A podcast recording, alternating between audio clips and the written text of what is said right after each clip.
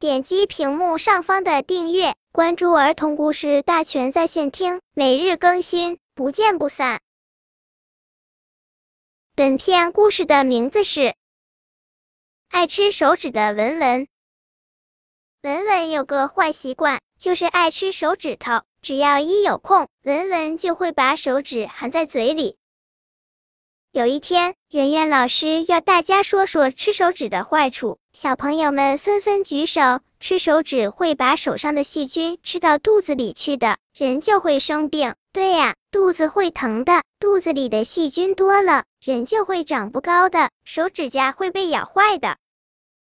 圆圆老师说，大家都说的很好，那么怎样才可以帮助小朋友改掉吃手指的坏习惯呢？彬彬说，在手指上涂满辣椒酱。圆圆老师说，这个办法可不好啊，涂辣椒酱手指会疼的，而且手指上老是粘着东西也不卫生啊。胖豆豆说，用胶布把手指包起来。圆圆老师说，那多难受啊，而且也要影响吃饭、画画呀。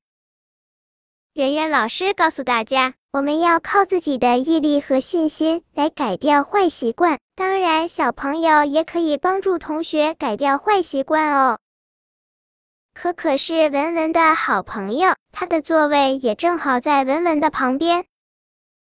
文文坐着没事，就不知不觉的把手指伸到了嘴巴边。可可一看，马上抓住他的手握了起来。我好冷啊，文文你帮我暖暖手吧。可可说：“好啊，好啊。”文文把可可的手包在自己的手里。现在暖和了吗？亲，还冷还冷。我要你一直握着我的手。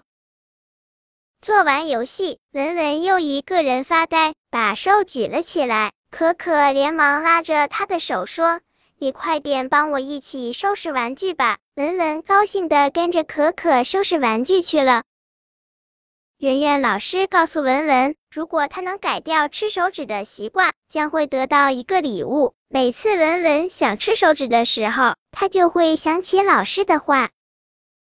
就这样，一个多月下来，在老师、可可和其他小朋友的帮助下，文文改掉了爱吃手指的坏习惯。他也得到了圆圆老师送给他的礼物——一一个美丽的芭比娃娃。为了感谢可可对他的帮助，文文给娃娃取了一个好听的名字——小可可。